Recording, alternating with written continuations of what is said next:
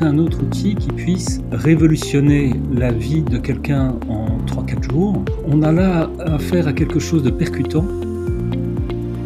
Cet énéagramme parle aussi du pourquoi je suis ce que je suis ou du pourquoi je fonctionne plutôt comme ça. On est beaucoup plus dans une réflexion profonde sur le qui suis-je vraiment au fond. Bonjour, bienvenue sur le podcast de Ma Révolution Pro le podcast qui vous aide à sauter le pas de la reconversion professionnelle en vous proposant chaque dimanche les meilleurs outils du développement personnel, des témoignages inspirants et des conseils d'experts. Je suis Clarence Mirkovic, coach professionnel et consultante en bilan de compétences.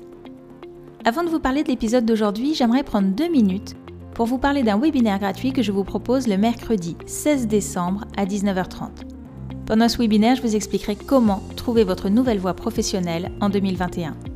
Je partagerai notamment avec vous les 5 peurs qui vous empêchent aujourd'hui de trouver votre voie, comment j'ai moi-même réussi à les dépasser, et surtout les 4 clés fondamentales pour définir votre nouveau projet professionnel et vous épanouir. Pour qu'en 2021, vous ne subissiez plus votre vie professionnelle, mais que vous la choisissiez enfin. Pour vous inscrire, c'est très simple, cliquez sur le lien dans la description de ce podcast. Revenons à l'épisode d'aujourd'hui. Je reçois ce dimanche Eric Salmon, fondateur du Centre d'études de l'énéagramme, une école qui forme tous ceux qui le souhaitent à cet outil de connaissance de soi. Il est également l'auteur de plusieurs livres sur le sujet, dont l'ABC de l'énéagramme aux éditions Grancher. J'ai moi-même été formée par Eric. La découverte de mon profil m'a énormément appris sur moi. Cela a éclairé ce que j'avais déjà vécu d'une manière complètement nouvelle, tout en m'ouvrant un chemin de développement personnel pour le reste de ma vie. Aujourd'hui, je l'utilise régulièrement en bilan de compétences et en coaching, à la fois pour mieux accompagner mes clients et aussi pour leur permettre, eux, de mieux se comprendre. Bonjour Eric. Bonjour à toi. Merci beaucoup d'avoir accepté mon invitation. Est-ce que tu peux te présenter, s'il te plaît, pour démarrer? Ok, bonjour, Eric euh, Salmon. J'ai eu une première vie comme euh, cadre de banque et je travaille maintenant à plein temps dans l'énéagramme depuis plus de 25 ans, après avoir eu une euh, formation en ostéopathie aussi. Mhm. Est-ce que tu peux nous expliquer ce qu'est l'énéagramme? Alors, l'énéagramme, c'est un système d'étude de la personnalité qui est basé sur neuf structures de caractère. C'est donc un outil qui donne des repères pour mieux se connaître et comprendre l'autre. Par rapport à d'autres typologies, pour appeler ça comme ça, mhm. euh, on a là affaire à quelque chose de percutant.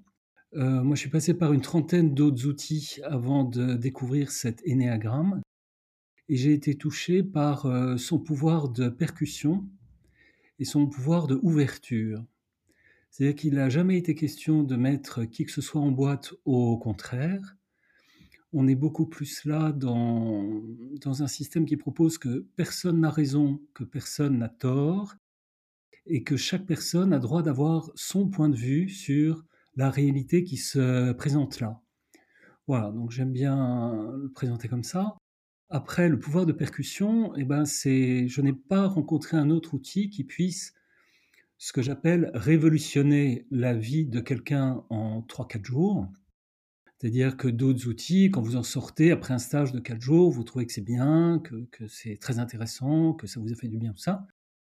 Euh, là, on est quand même dans un outil pour lequel une personne sur trois ou une personne sur deux après quatre jours, on sort en disant Waouh, ma vie sera plus jamais la même à partir d'aujourd'hui, c'est une révolution, c'est une découverte, ça change tout. Enfin Le mot qui ressort aussi, c'est une nouvelle perspective sur soi et sur l'autre qui me donne la capacité d'écouter l'autre de son point de vue.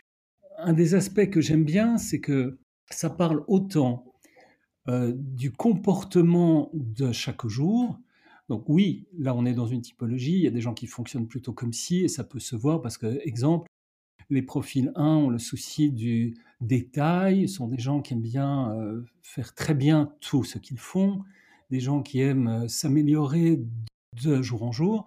Donc là on parle d'une attitude observable dans la vie de chaque jour. Ok, et il y en a neuf comme ça. Mmh Mais cet énéagramme parle aussi du pourquoi je suis ce que je suis, ou du pourquoi je fonctionne plutôt comme ça.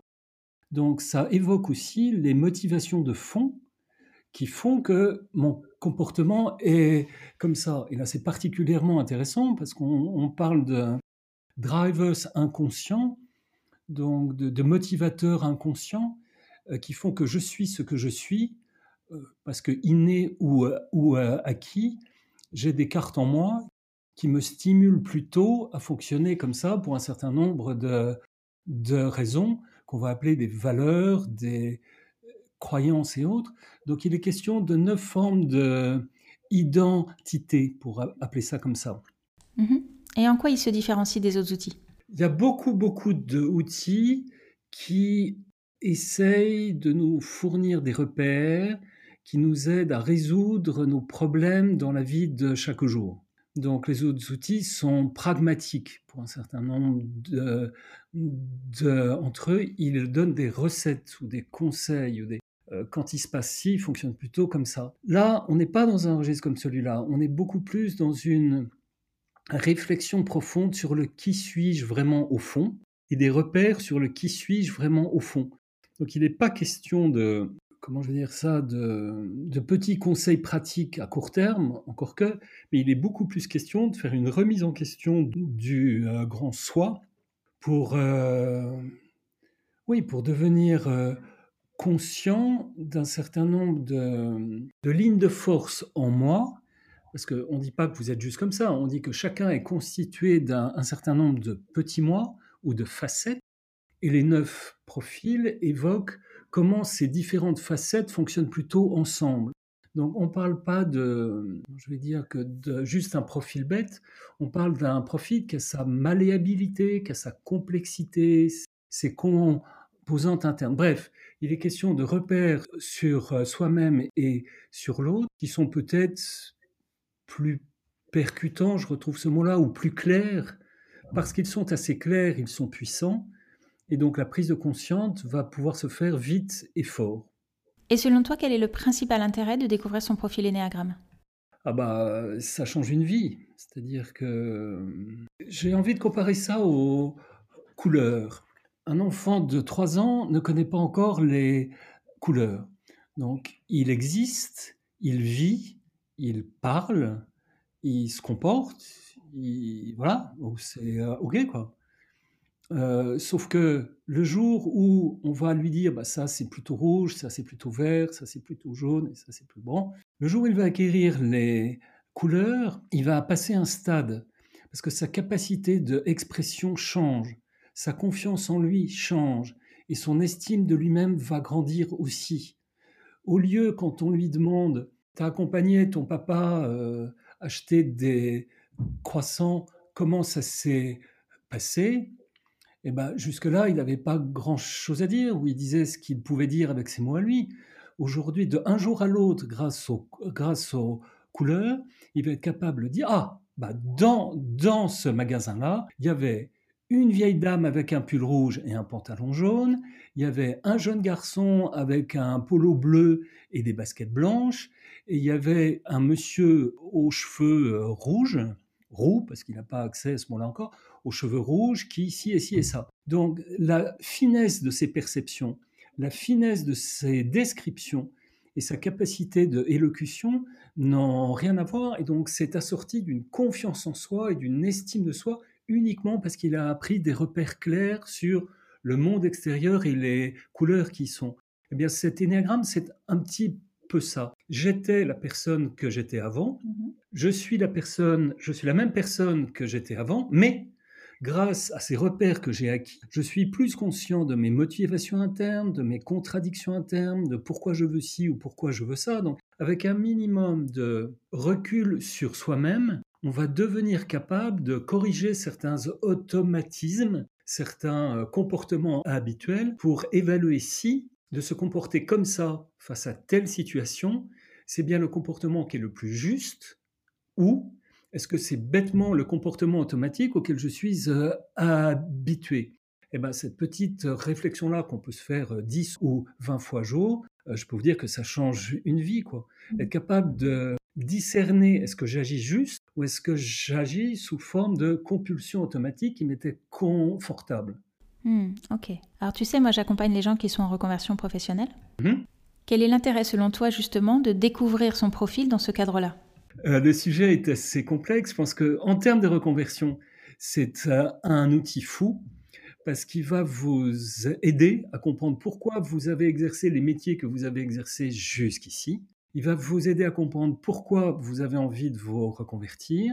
Et parmi les choix qui vous restent, il développera votre intuition. Bon, j'aime pas trop ce mot-là, mais il développera le, discernement à bien évaluer le métier qui vous plairait le plus et pourquoi. Donc ça met des mots, voilà, ça donne des repères et ça met des mots sur pourquoi j'ai envie de ça, pourquoi j'ai plus envie de ça, pourquoi j'aurais envie de ça, est-ce que je suis sûr que c'est bien de ça dont j'aurais envie. Et donc appliquer à la reconversion pro, c'est fou, quoi, c'est extrêmement utile. Après, est-ce que certains métiers correspondent mieux à, certains profils? Euh, Oui et non, euh, j'ai envie de répondre. En fait, en termes de reconversion pro, je crois qu'on a affaire à deux grands, choix. Soit la vie a fait que euh, jusqu'ici, vous aviez exercé un ou des métiers qui étaient plutôt confortables envers votre euh, profil, et c'est OK. Et donc votre envie de reconversion pro, elle ira beaucoup plus vers développer des facettes de votre potentiel que vous n'avez pas suffisamment explorées encore. Comme si vous, aviez été jusqu'au bout d'explorer une facette principale avec les talents et les compétences qui étaient vôtres. Donc vous avez explorer une facette de, de vous-même. Vous avez été bon dans le métier que vous avez exercé et c'est OK. Mais à force d'avoir exploré à fond l'une de vos facettes, eh bien, le reste de vous-même est un peu en manque et il y a d'autres facettes qui demanderaient plus de visibilité. Et c'est ces facettes-là qui vous poussent à une reconversion et qui vont vous pousser à avoir envie de faire autre chose. Ça, c'est le schéma 1. Ou bien, il y a le schéma 2 où parce que ça s'est passé comme ça, ou je sais pas quoi, vous avez choisi comme métier principal jusqu'ici un métier qui n'était pas forcément confortable par rapport à votre profil. Exemple, euh, le, profil 1 que j'évoquais plus tôt, qui est ces gens qui aiment bien la, perfection, le s'améliorer, le bien faire, être consciencieux et la rigueur et euh, tout ça. Eh bien, j'en ai rencontré un certain nombre qui m'ont dit que comme euh, premier job, ils avaient été géo au Club Med ou au clown ou toutes sortes de métiers complètement atypiques à leurs compétences principales. C'est comme si dès le départ, ils avaient envie de oser sortir de leur zone de confort pour explorer autre chose que leur schéma habituel. Et ces gens-là, euh, pour peu qu'ils aient, aient développé une facette dans un métier pendant 4-5 ans, une autre facette toujours en osant sortir de leur zone de confort pendant 3-4 ans, une troisième facette, et un, bon, et un jour, vont avoir envie de se choisir un métier où leur facette principale sera à nouveau en jeu, mm-hmm. Sera prise en compte, mais bien sûr en dansant avec les autres facettes qu'ils ont développées au fur et à mesure des métiers qu'ils ont pu faire. Donc voilà, c'est les deux grands schémas que je vois dans la reconversion. Moi, je suis plutôt dans ce schéma second. Euh, moi, j'ai été plutôt un, créatif un peu fou. Mmh. Et je me suis choisi le métier de banquier pendant plus de dix ans dans un premier temps, euh, alors que ça apparaissait comme crucifiant, comme ennuyeux, comme euh, de la rigueur et tout. personne ne voyait comment un créatif comme moi se retrouvait dans un job comme ça. Mmh. Et moi-même, sans l'énéagramme que je n'avais pas à cette époque-là, j'étais incapable d'expliquer le, le pourquoi. Mais bon, avec le temps, je me suis dit que ces dix ans-là, eh bien, ça avait développé en moi euh, de la rigueur que j'avais pas assez, une persévérance à aller jusqu'au bout de certaines choses, le renoncement à trop de diversité, qui est l'un de mes travers. Et donc, j'avais acquis humainement des compétences qui me servent aujourd'hui encore dans un métier qui, lui, a de la créativité. Mmh Finalement, de ce que tu dis, le lien entre un profil et un ou des métiers n'est pas si clair. Oui, et là, c'est là où cet énagramme est intéressant, c'est-à-dire que être intéressé par un métier X, c'est top, et pourquoi pas et quel que soit votre profil, c'est euh, très bien. Mais grâce à l'énéagramme, vous allez être capable de vous poser la question qu'est-ce qui m'attire vraiment dans ce métier-là? Est-ce que c'est plutôt pour développer des compétences habituelles ou est-ce que c'est au contraire pour oser autre chose? Et rien que cette question-là est intéressante. Donc, je vais répondre comme ça à ta question. Non, il n'y a pas franchement un métier associé à chacun des profils, mais oui, il y a une grille qui fait que je deviens plus conscient de pourquoi je pourrais être particulièrement intéressé par une reconversion comme ça. Mhm. Ok. Tu nous as parlé un peu du profil 1. Est-ce que tu peux nous parler d'autres profils aussi? Euh, bah, Je vais parler du mien un peu, c'est euh, plus simple. Euh, moi, je suis plutôt du profil 7 c'est-à-dire euh, quelqu'un qui déteste être enfermé, qui déteste le fait de s'ennuyer, qui déteste les contraintes, et qui donc a soif de liberté, de diversité, de, de, de nouveauté aussi.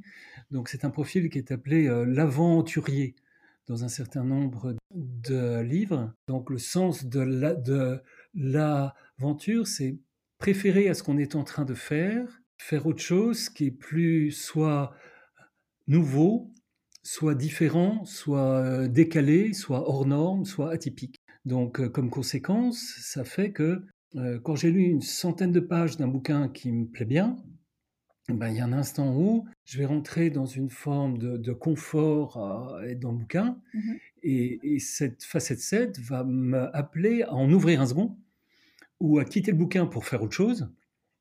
Et donc, je sais pas quoi, je vais aller faire une partie de ping-pong avec un pote, avant éventuellement de, de revenir au livre après, pour briser la constance et rester en mouvement. Voilà, ça c'est le profil 7. L'inconvénient qui va avec, c'est qu'on peut passer pour des, personnes un peu superficielles qui zappent un peu trop vite d'un sujet à l'autre ou d'une activité avec l'autre. Le bon côté, c'est qu'on est des généralistes capables d'une pluralité d'intérêts et capables de prendre tous les intérêts en compte dans un projet X ou de passer très vite d'une thématique A à une thématique B. Mmh voilà, quitte à en faire un troisième, j'ai envie de vous présenter le profil 8. On l'appelle le pro c'est quelqu'un qui a une énergie euh, incroyable. Euh, comme je dis souvent, si vous avez un enfant 8 un jour, eh bien en général on s'en rend compte assez vite parce qu'ils prennent beaucoup d'espace, ils, ont besoin de bouger, ils parlent fort, ils prennent de la place, ça. Bon. Euh, et surtout, ils sont très entiers, très cash, avec une faculté à dire ce qu'ils pensent vite et, et, ont un fort impact sur ce qui se passe autour. Alors, on les aime parce qu'ils sont entiers, et qui disent ce qu'ils pensent. L'inconvénient qui va avec, c'est qu'ils peuvent être trop cash. C'est-à-dire, j'ai déjà eu un parent qui nous racontait euh, une histoire d'enfant 8 qui, dans un bus qui était assez plein un jour, euh, s'est retourné vers euh, sa mère et a demandé, dit pourquoi est-ce que la dame là, elle a un gros nez et que elle est moche? Bon, devant 50 personnes qui entendent ça, alors chez cet enfant-là, c'est quelque chose de naturel, de impulsif, il le ressentait comme ça, il a dit comme ça, il s'est exprimé comme ça, et c'est OK. Mais ce sera surveillé un jour, donc ce sont des gens qui devront apprendre à faire des compromis avec le temps, et notamment par rapport à cet enfant, d'apprendre que on ne peut pas dire tout à n'importe qui dans n'importe lequel des contextes et de voir euh, le monde en, noir et blanc, allais dire, qu'en fort ou en faible ou en dominant et dominé, euh, c'est très bien, mais c'est pas aussi simple. Le monde est plus une jungle et on vit en société, donc il faudra que ces huit fassent un minimum d'efforts un jour pour mettre de la tempérance et de la douceur tant dans ce qu'ils font que dans ce qu'ils disent. Voilà, tout ça est très grossier. Il y a de très bons livres qui vous feront des résumés de tout ça. Mmh alors moi j'ai l'impression dans mes accompagnements en bilan de compétences, les accompagnements que je peux faire, de voir davantage certains profils et d'autres beaucoup moins. Est-ce que ça te paraît cohérent avec cet outil? Oui, bah on va avoir, euh, j'ai envie de dire, la moitié des profils qui se posent plus vite des questions et d'autres qui préfèrent euh, continuer à foncer sans trop se poser de questions.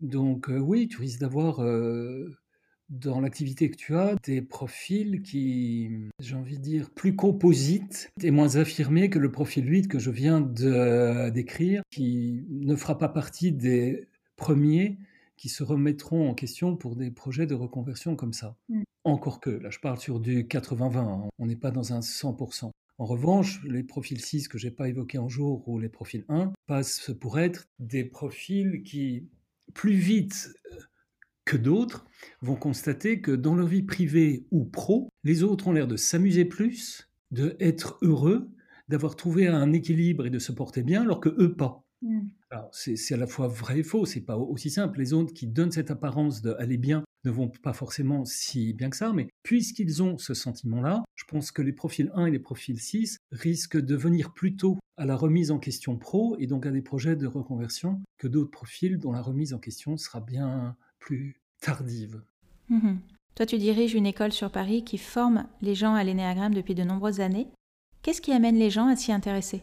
Ce qui est d'amusant, c'est que les ports d'entrée sont différents lorsque les gens viennent. J'ai grosso un tiers des gens qui viennent parce que ce sont des professionnels des RH et donc les ressources humaines au sens large et donc euh, bah, un peu comme toi, ce sont des, coachs, des conseillers en orientation haute. Donc c'est un tiers des personnes qui viennent plutôt par rapport à des projets de ressources humaines pour avoir un, outil en plus, et qui finissent par découvrir que humainement, la découverte qu'ils font de leur profil, ça les sert aussi. Mmh j'ai un tiers de personnes qui viennent plutôt en perso, alors qui viennent pour soit du développement perso, ou par rapport à leur vie de couple, ou par rapport à un enfant qui est difficile, et ils voudraient savoir comment mieux gérer cet enfant qui est difficile. Mais ils vont découvrir très vite que cet outil peut avoir certaines applications pro aussi, et tu en as d'autres qui sont pas dans les ressources humaines, mais qui viennent plutôt par rapport à des raisons pro. Donc ça, c'est les cadres et dirigeants au sens large, qui pour avoir été cadre et dirigeant, bah, c'est assez simple. Hein. c'est un métier où on découvre au bout de deux ou trois ans, euh, et même plus tôt que quand tu as dix personnes en dessous de toi, euh, il y en a sept que tu comprends et deux ou trois auxquelles tu ne comprends rien. Et l'inverse est vrai, euh, quand ils parlent, il y en a sept que tu comprends, et voilà. Bon. Mmh. Donc sur dix personnes, il y en a souvent deux, trois avec lesquels tu as des atomes crochus qui sont plus difficiles, tu les comprends mal, tu comprends mal ce qu'ils disent, et donc ils sont plus faciles à gérer. Ce qui ne veut pas dire que leur potentiel pro est inférieur à d'autres, mais c'est juste en fonction de ton profil à toi, tu peux avoir de la difficulté à en gérer un certain nombre. Et donc cette grille-là aide, entre autres, les cadres et dirigeants et d'autres. Hein. On a aussi des médecins et des infirmières et, toutes sortes de jobs où c'est pas forcément parce que j'ai une équipe ou non en dessous de moi que je ne peux pas faire des applications pro. Mhm. Et si on revient sur ton parcours, qu'est-ce qui t'a amené à passer de cadre bancaire à la création de cette école? Bah, je dirais que j'ai eu la chance de faire partie de ceux qui se posent des questions euh, avant d'autres. Donc j'ai fait ma crise existentielle à 30 ans et je me suis dit bah, et pourquoi moi et qui je suis et où je vais et pourquoi et quelle est ma mission sur Terre. Bon. Donc pour ça j'avais besoin de repères. Ma chance a été que ça soit arrivé à 30 ans, que ça veut dire que ma vie avait été plus difficile que d'autres jusqu'ici, je ne sais pas. Euh, j'ai toujours eu une euh, curiosité envers l'homme au sens large. Pourquoi l'homme? Donc une attirance vers la philo, vers la psycho, vers tous ces trucs-là. Je crois que j'avais pas la maturité suffisante à 18 ans pour intégrer des cursus en psycho ou philo, donc je suis euh, rentré dans la vraie vie, mais la vraie vie, entre guillemets, ne me suffisait pas ne me suffisait pas, il ne répondait pas à ces questions-là. Donc ces questions sont revenues un jour. Et donc, euh, comment fonctionne la personne? Euh, Qu'est-ce que c'est que la personne? Est-ce que ce que je suis est plutôt inné ou bien acquis? Pourquoi est-ce que j'ai des émotions qui me troublent plus et d'autres moins? Pourquoi Pourquoi Pourquoi Pourquoi Pourquoi Pourquoi? Donc, inéluctablement, euh, dans cette banque ou dans les banques où j'ai été, un des critères a été que je trouvais que la gestion des ressources humaines était nulle, mais alors nulle à un point euh, grave. Et c'est, je dis pas que c'est général en France, je dis simplement que par rapport aux États-Unis, à l'Angleterre ou aux pays nord de l'Europe, mhm. la culture française est relativement peu intéressée par la gestion des ressources humaines des, des employés qui se trouvent là. Et donc, voilà, j'étais un peu écœuré avec ça. Donc, la gestion des ressources humaines, bah, ça reposait la même question. Euh, quel est le, potentiel ou les compétences de telle personne par rapport à cette autre personne? Est-ce que cette personne-là est adaptée à ce poste-là ou pas? Est-ce qu'elle va être heureuse pendant trois ans ou pas? Est-ce qu'il faut que je la bouge? Est-ce qu'il faut que je la forme et autres Donc, la gestion des ressources humaines, c'est vraiment un job intéressant. Et c'est là-dessus que j'ai pris la décision de partir pour euh, m'investir dans euh, ce champ-là. Mmh je suis passé par une trentaine d'outils assez différents. Et je trouvais que tout c'était bon, mais je les trouvais trop dans le mental. Je trouvais que c'était un kit de bonnes idées sympas, mais je, ça, ça manquait de fond. Voilà. Mmh.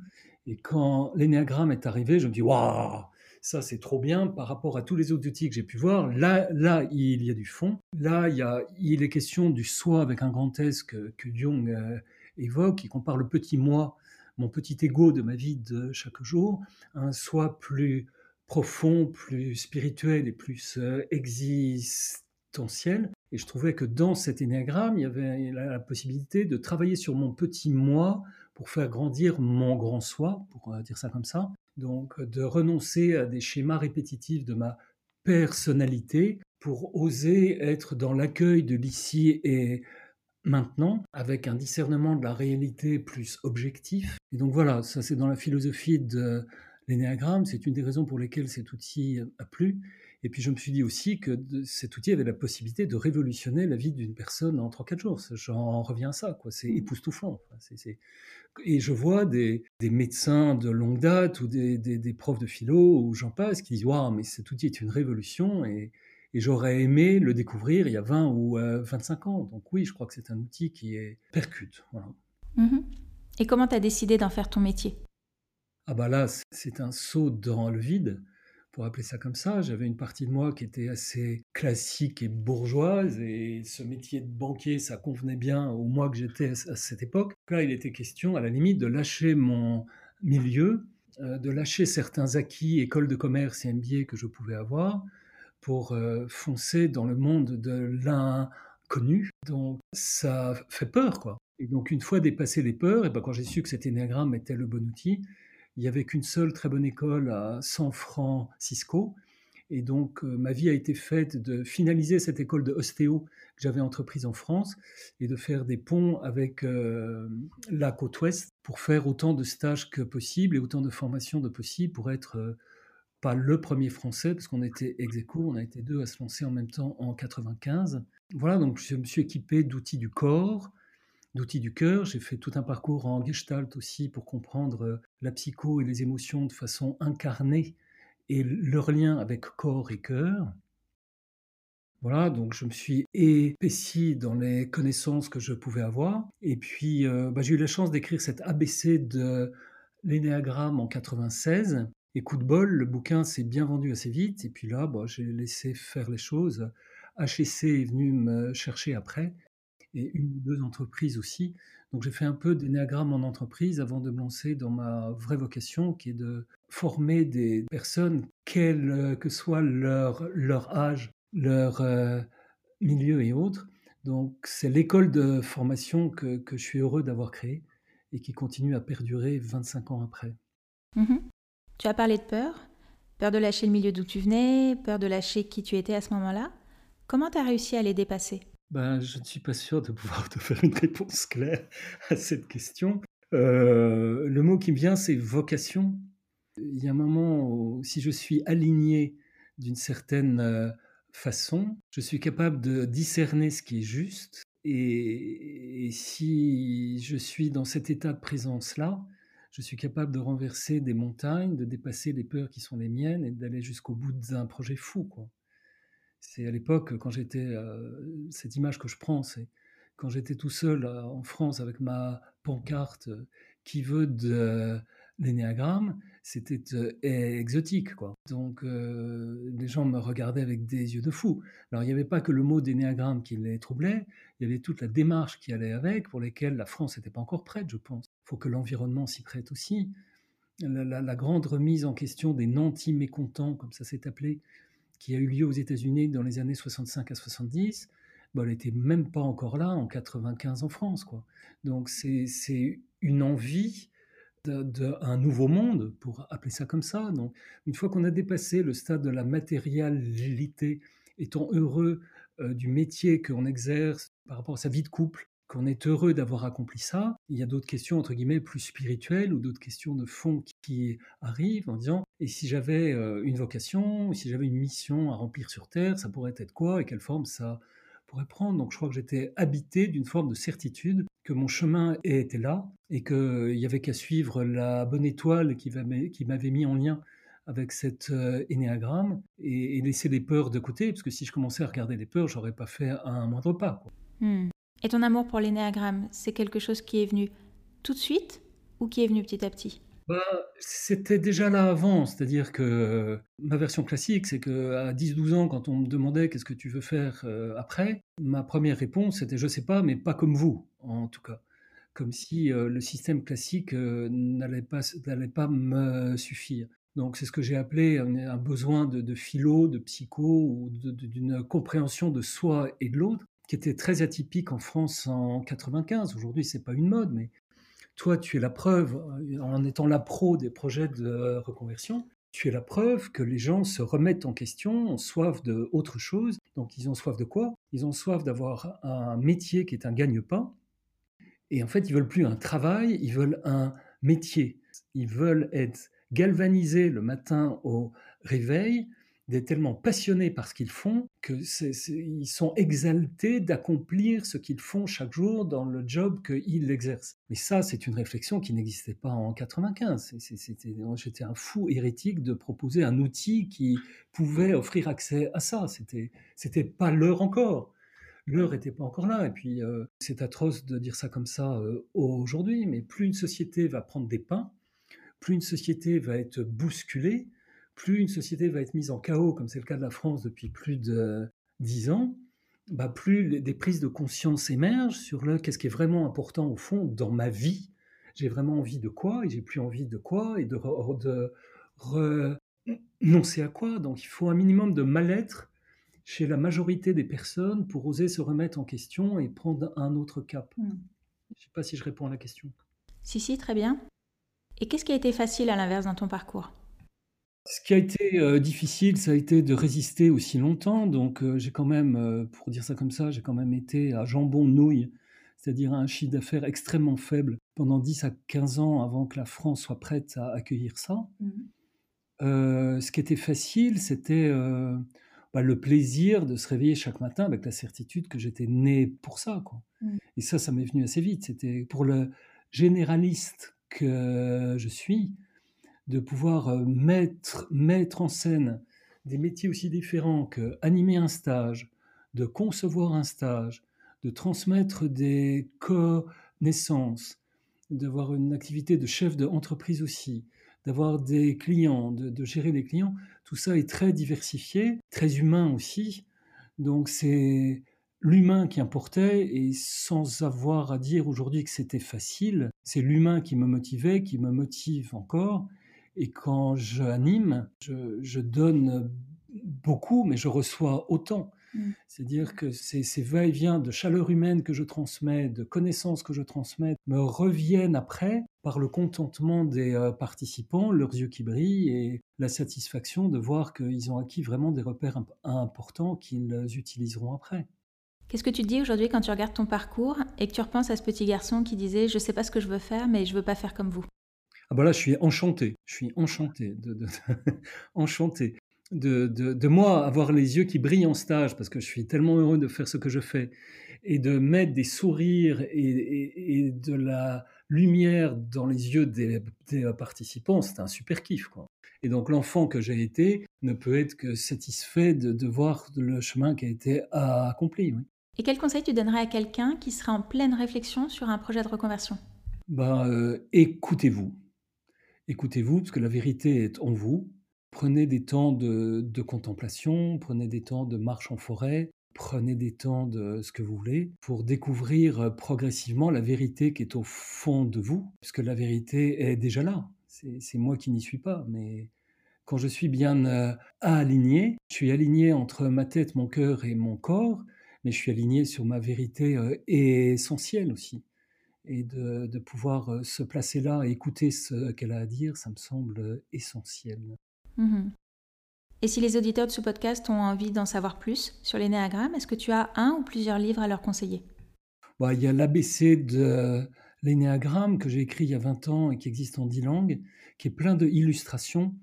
Et je continue à aimer les euh, illustrations parce que je pense que euh, ça met de l'humour sur les zones d'ombre. Et donc, quand vous allez jouer à la découverte du qui suis-je avec cet énéagramme, vous allez découvrir vos talents et trésors, mais vous allez aussi découvrir des zones d'ombre qui sont pas très fun. Et d'avoir su trouver des illustrations plutôt sympas pour mettre ça en scène, je suis, je suis assez heureux de ça et ça fait que le bouquin est accessible à tous. Et après, il y a, il y a toutes sortes de bouquins de Palmer.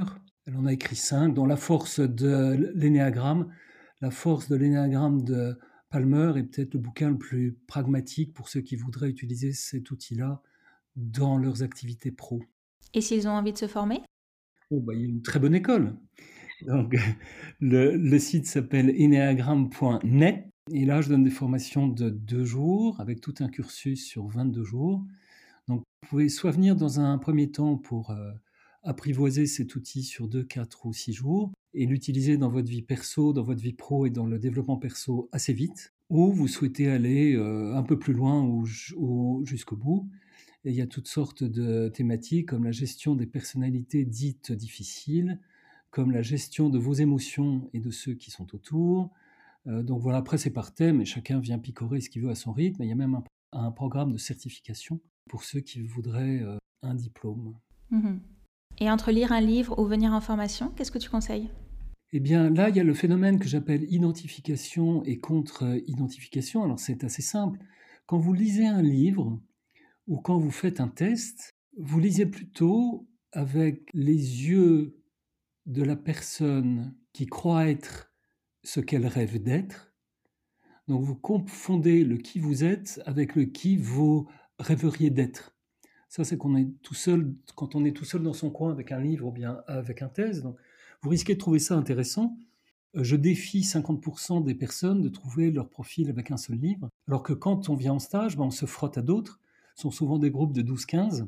Et donc, quand une personne s'est identifiée sur un profil, eh bien, en discutant avec elle, je vais voir, ok, alors elle me dit qu'elle fonctionne comme ça, elle me dit qu'elle aime ça, qu'elle n'aime pas ça, que, ok. Euh. et en discutant avec l'autre, je vais bien voir si je lui ressemble ou pas. Et si je lui ressemble pas, ben, je vais aller voir autre part. Et puis, c'est grâce aux personnes et à la confrontation avec les personnes qui sont là, l'écoute des personnes qui sont là. Il y a beaucoup de jeux, de, il y a beaucoup de jeux de mise en situation et d'exercices interactifs. Donc, grâce à ces trucs-là, je vais être obligé de découvrir de façon progressive ce que j'appelle mon vrai moi, qui est différent du moi que je rêverais d'être. Mhm. ok. Tu veux bien nous dire deux mots sur l'origine de l'énéagramme pour terminer? Écoute, il y a d'un côté un diagramme alors, le diagramme est très ancien et les origines sont incertaines.